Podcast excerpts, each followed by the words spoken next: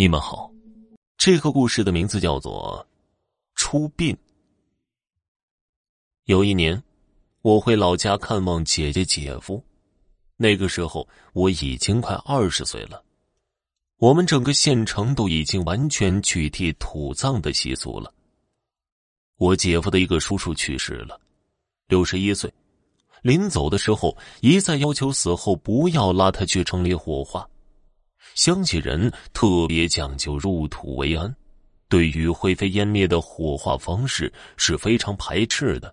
这一点，越是偏远的山区，越是不愿意被火葬，都是偷偷土葬。如果不被发现，葬了也就葬了；如果被发现，是要罚很大的一笔钱的。虽说如此，有很多老人平时都会偷偷攒一笔钱，临走时交给孩子。如果被抓住，就交罚款用；如果没被发现，就补贴家里用。这不是笑话。我总在想，如果我哪天也要走了，一定不麻烦别人，自己在山上挖个山洞，进去后用炸药把洞给炸塌了，人也走了，自己还把自己给埋了，神不知鬼不觉，多好啊！我姐夫这个叔叔。我得叫他叔伯，以前对我也很好，所以出殡那天我也去了。由于是偷葬，没有吹唢呐的，也没有放鞭炮的。姐夫他们几个在棺材前面拿着哭丧棒，边走边撒纸钱。我和姐姐在棺材后面跟着，也没有人讲话。叔伯家的几个直系亲属穿着白色校服，跟在棺材后面偷偷的哭，也不敢哭得很大声。已经几十个人走在寂静的黑夜里，显得那么怪异而恐怖。说实话，快二十了，当时心里还一阵阵的发毛，一只手死死的抓住前面我姐姐校服的衣角。走着走着。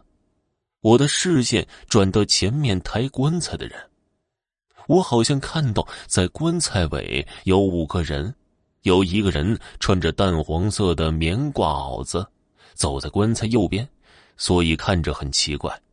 抬棺材一般是这样的：把棺材杠牢牢的绑在棺材上面，然后在棺材杠的两头各插入两根横杠，这样棺材的两头各有四个人。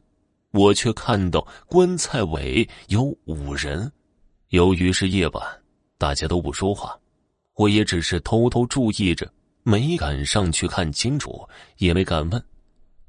我们继续顺着土石结构的山路，一直往半山腰挖好的墓穴走。到了墓穴，因为离村子已经很远了，我姐夫和叔伯的儿子在墓穴的两边插上香，开始放鞭炮。就在这个时候，我清楚看到那个穿淡黄色衣服的人慢慢走进墓穴去了。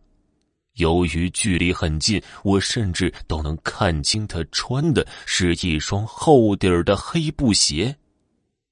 我很是吃惊，我更吃惊的是，所有人都好像没看见，把棺材划入墓穴就开始埋土砌砖。我再也没法忍住了。那是一个人呢，总不能活埋了吧？我和姐夫他们说，刚才有个人走进去，你们没看见吗？我姐姐过来就拉住我，别瞎说。我有些着急了，淡黄色的棉袄，厚底儿黑布鞋，你们都没看见？这时候，我姐夫、姐姐还有叔伯家的人脸色全变了，几十个人全部安静了，静的有些可怕。我也意识到了什么，感觉身上一阵凉意。后来怎么回家的，我也都不记得了。